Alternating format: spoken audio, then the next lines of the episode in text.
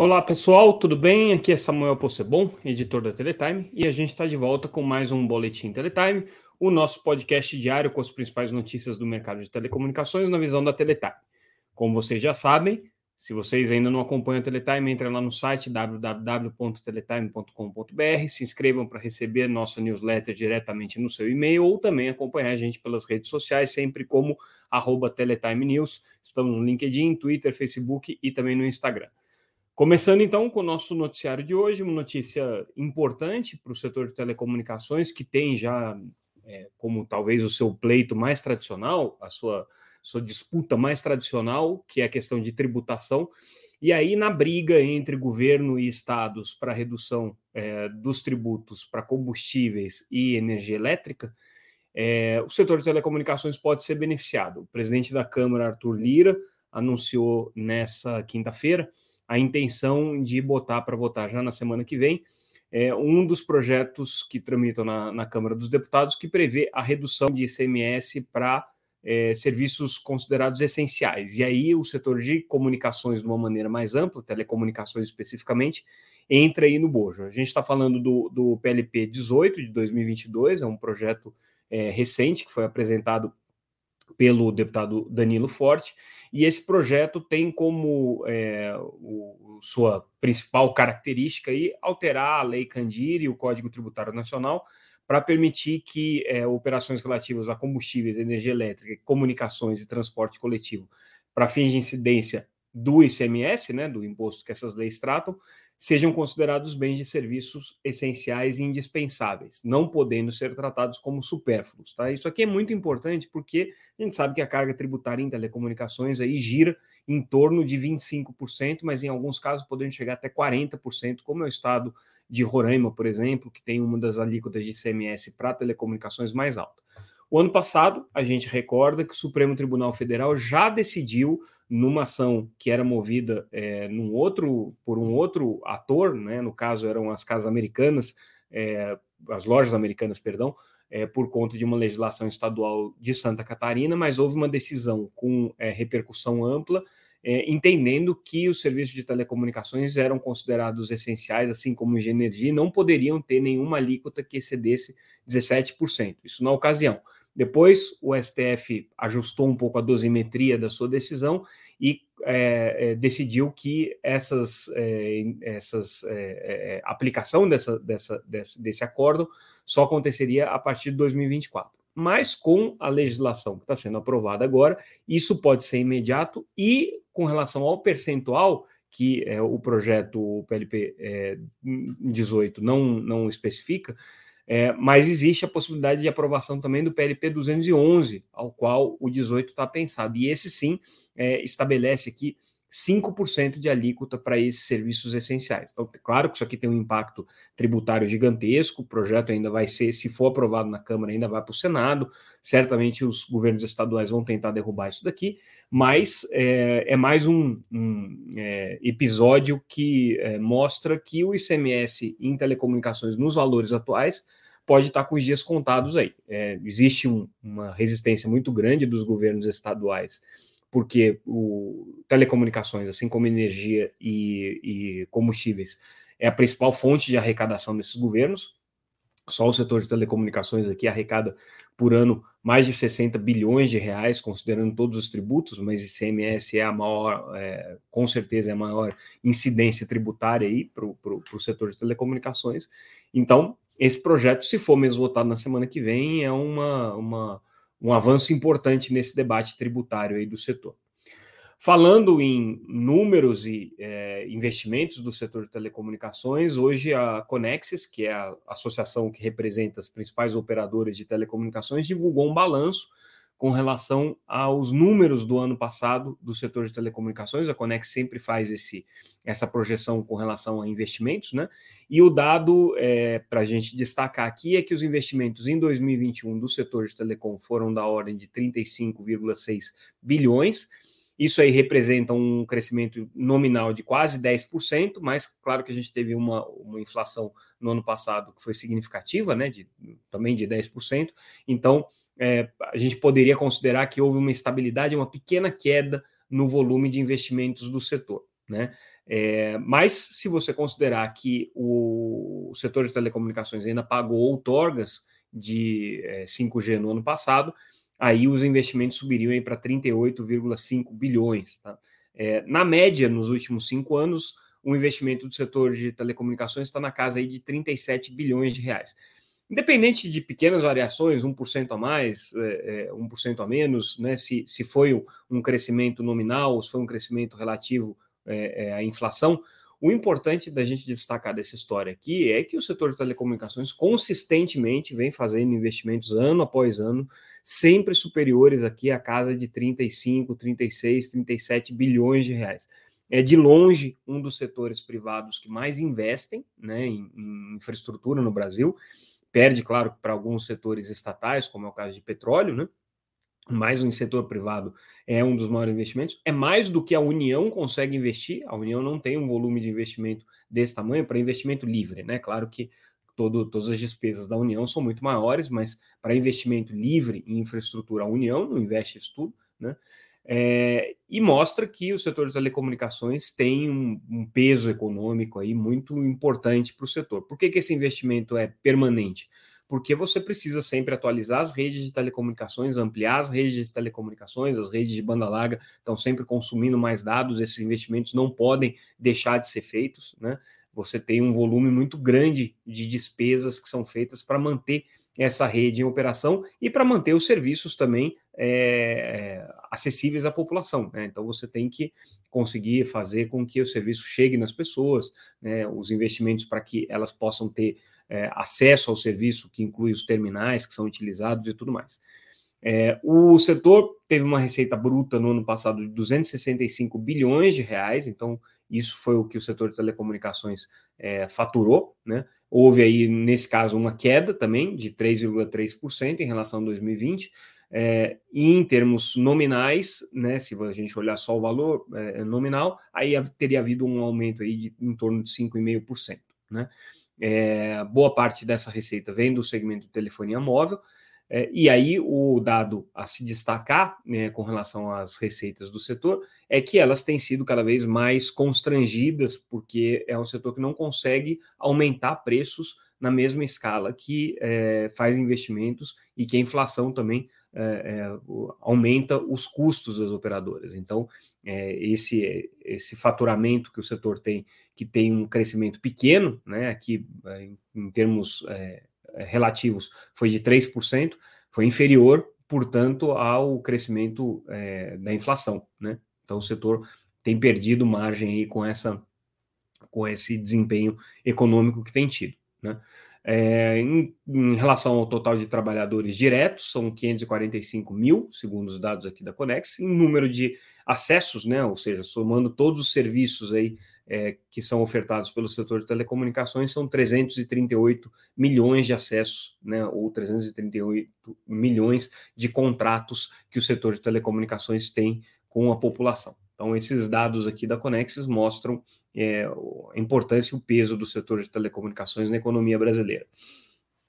Mudando de assunto, hoje a Anatel também indicou agora para o Ministério das Comunicações é, os projetos para os quais ela é, entende que o, os recursos dos FU, do FUSH, né, o Fundo de Universalização das Telecomunicações, deveriam ser aplicados. E aí tem algumas novidades interessantes aqui é, nesses projetos, porque a Anatel ela tem um acompanhamento do mercado através do Plano Estrutural de Redes de Telecomunicações, em que ela identifica aí é, onde que é, existem os principais gargalos, os principais problemas de cobertura, né? É, então, assim, existe uma lista grande de projetos nessa área de infraestrutura onde é, existe a necessidade de investimentos. Então, conectar municípios com fibra ótica, backhaul é, em localidades que hoje não estão atendidas, é, expansão, por exemplo, da rede móvel com cobertura de 4G. É, mas a novidade aqui é que a Anatel incluiu é, dois itens que podem ser significativos daqui para frente: é a ampliação é, para serviços de 5G, né? Então, expansão de cobertura pensando é, também no 5G, é, isso é uma, é uma novidade, porque seria o uso do recurso do FUSH para fazer ampliação de cobertura da, da última tecnologia, e também é, o uso de é, recursos do FUSH para atender é, políticas de estímulo à demanda por meio de subsídio direto à população de baixa renda.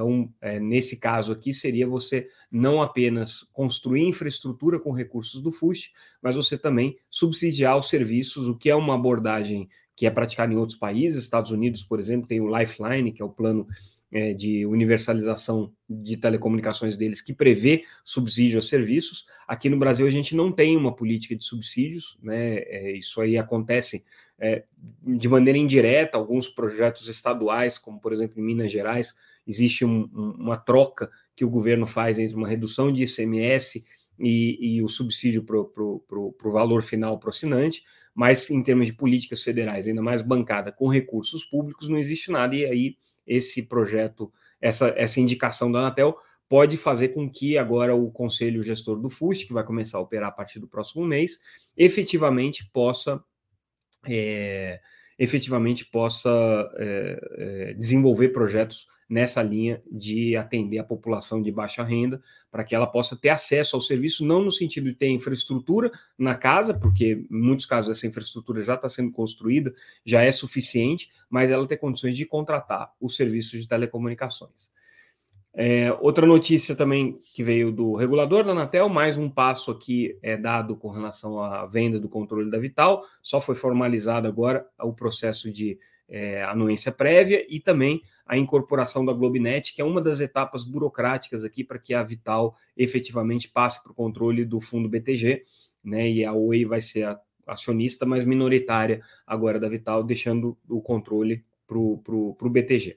Então, a Anatel é, publicou aqui essa, essa, esse acordo e publicou é, essa autorização para que, que é, essa mudança de controle possa acontecer. Então, é um, uma etapa que foi vencida, mais uma etapa que foi vencida, né? Agora a, a coisa já não tem mais muitos óbices aqui pela frente.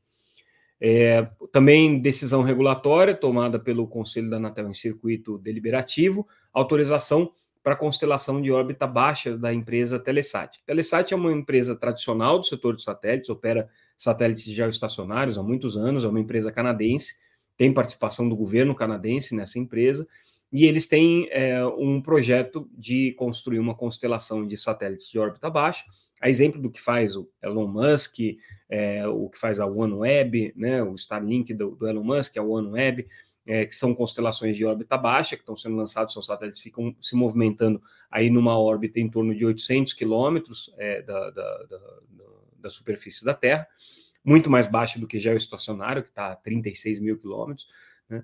E essas, esses satélites de órbita baixa têm como característica oferecer velocidades é, é, maiores com latências mais baixas. Então, seria uma forma de você criar redes de banda larga. A Telesat tem um projeto desse tipo, como eu disse, é o projeto Lightspeed, né? É, e, e a, a, ideia da empresa é colocar 290 satélites não geoestacionários no ar até 2036. É um projeto bem menor do que o projeto da Starlink ou da OneWeb, que a gente já está falando de alguns milhares né, de, de satélites. O que, que tem de interessante aqui? É a faixa de frequência que isso está utilizando, então é, eles estão operando aqui na faixa de 27 a 28 GHz, então é uma faixa que é, tinha alguma possibilidade de ser alocada para o 5G, agora já começa a ficar um pouco mais complicado porque é, esses serviços vão operar nessa faixa aqui. É, já, na verdade, os serviços da Starlink e da OneWeb já operavam aqui, né? Então a Telesat tem como, como, como, como projeto agora lançar essa, essa constelação Lightspeed. É, ela tem realizado testes com, com, com satélites, com, com, tem um satélite já lançado, né, que está em teste, é, e aí ela tem feito testes aqui com a, com a TIM e com a Petrobras para oferecer serviços nessa, nessa, nessa constelação, e também na Espanha com a Telefônica. Tá? Essa foi a, a, a, a decisão da Anatel. É, agora, mudando um pouco de assunto, indo para a agenda internacional, exemplo do que a gente tinha falado ontem da comissão de juristas que está elaborando o marco civil, é o marco civil, ó, perdão, o marco regulatório para inteligência artificial aqui no Brasil, né, fazendo uma primeira redação. Né, na Europa, é, esse assunto também está sendo discutido e agora o, o foco ali é reconhecimento facial em segurança pública. Mas não querem que isso é, seja possível por questões de privacidade. Então, essa diretriz europeia vai nesse sentido e é uma, é uma pauta importante, porque com certeza tem repercussões em outros países. O Brasil discutiu isso ontem, né? A gente noticiou aqui, né? Como o reconhecimento, reconhecimento facial é um, é um problema, porque pode gerar viés é, é, de raça, pode gerar é, constrangimentos e preconceitos, e é, inteligência artificial não está preparada para lidar com a complexidade do tema racial. Então, o reconhecimento facial, além de ter o problema de privacidade, tem também é, é, esses efeitos colaterais aí. O que é uma questão séria, porque reconhecimento facial é, um, é uma das tecnologias mais relevantes aí do ponto de vista de desenvolvimento de inteligência artificial, né? É, mas é, o mundo caminha aí para colocar restrições sérias a esse tipo de é, tecnologia é, por conta desses problemas aí que estão sendo apontados. E aí a gente fecha com uma notícia interessante da estratégia da Telefônica, nesse caso aqui na Espanha, né? É, a Telefônica já vem falando de maneira bastante entusiasmada do metaverso, né? Esse ambiente de realidade imersiva em que as pessoas convivem num, num, num cenário, num, num, ambiente digital.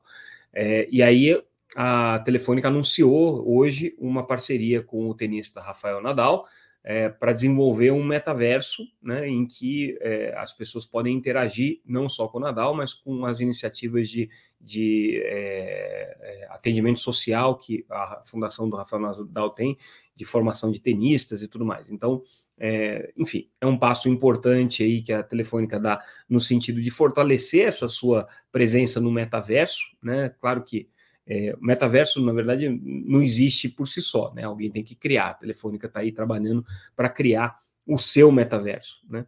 Tem uma discussão interessante sobre isso, que é como que esses metaversos vão conversar no futuro, quais vão ser os protocolos e padrões comuns é, é, que vão fazer com que os diferentes metaversos, seja do Facebook, seja do Pokémon GO, seja da Telefônica, seja da Microsoft, seja de quem estiver desenvolvendo é, metaversos possam conversar entre si para que as pessoas não fiquem ilhadas nos seus próprios metaversos, né?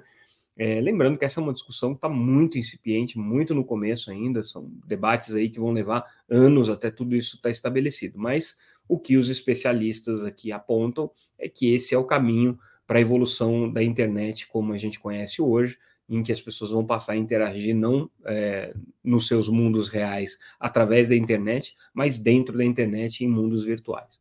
Então, é, tendência aqui marcada, telefônica é, apostando alto nessa, nessa tendência. Com isso, a gente encerra nosso boletim hoje. Amanhã, sexta-feira, dia 20, como vocês sabem, normalmente não é um dia que a gente faz o nosso podcast.